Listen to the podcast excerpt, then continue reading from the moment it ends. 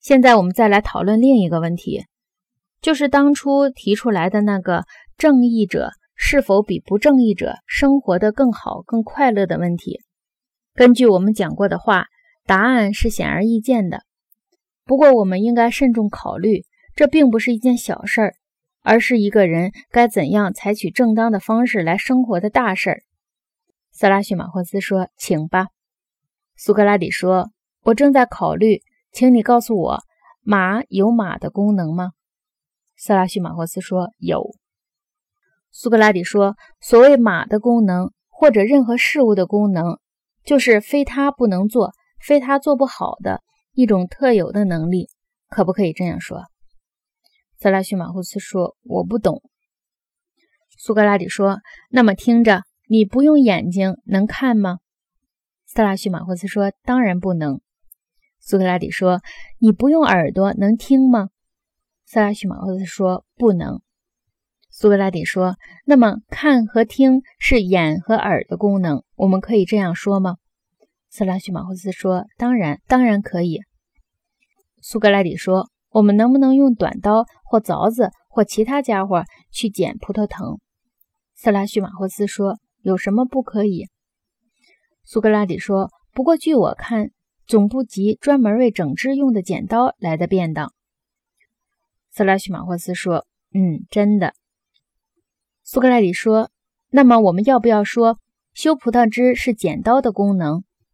斯拉叙马霍斯说：“要这么说。”苏格拉底说：“我想你现在更加明白我刚才为什么要问这个问题的了。一个事物的功能是否就是那个事物特有的能力？”色拉叙马霍斯说：“我懂了，我赞成这个说法。”苏格拉底说：“很好。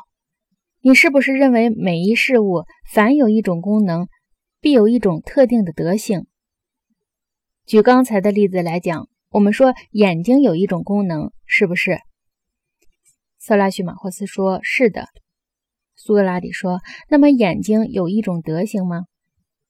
色拉叙马霍斯说：“有。”苏格拉底说：“耳朵是不是有一种功能？”色拉叙马霍斯说：“是的。”苏格拉底说：“也有一种德性吗？”色拉叙马霍斯说：“有。”苏格拉底说。不论什么事物都能这么说吗？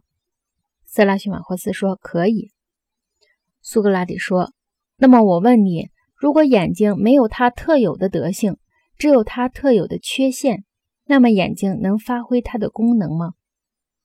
色拉叙马霍斯说：“怎么能呢？恐怕你的意思是指看不见，而不是指看得见。”苏格拉底说：“广义的德性，我们现在不讨论。”我的问题是：事物之所以能发挥它的功能，是不是由于它有特有的德性？之所以不能发挥它的功能，是不是由于有特有的缺陷？色拉叙马霍斯说：“你说的对。”苏格拉底说：“如果耳朵失掉它特有的德性，就不能发挥耳朵的功能了，是不是？”色拉叙马霍斯说：“是的。”苏格拉底说：“这个说法可以应用到其他的事物吗？”色拉叙马霍斯说：“我想可以。”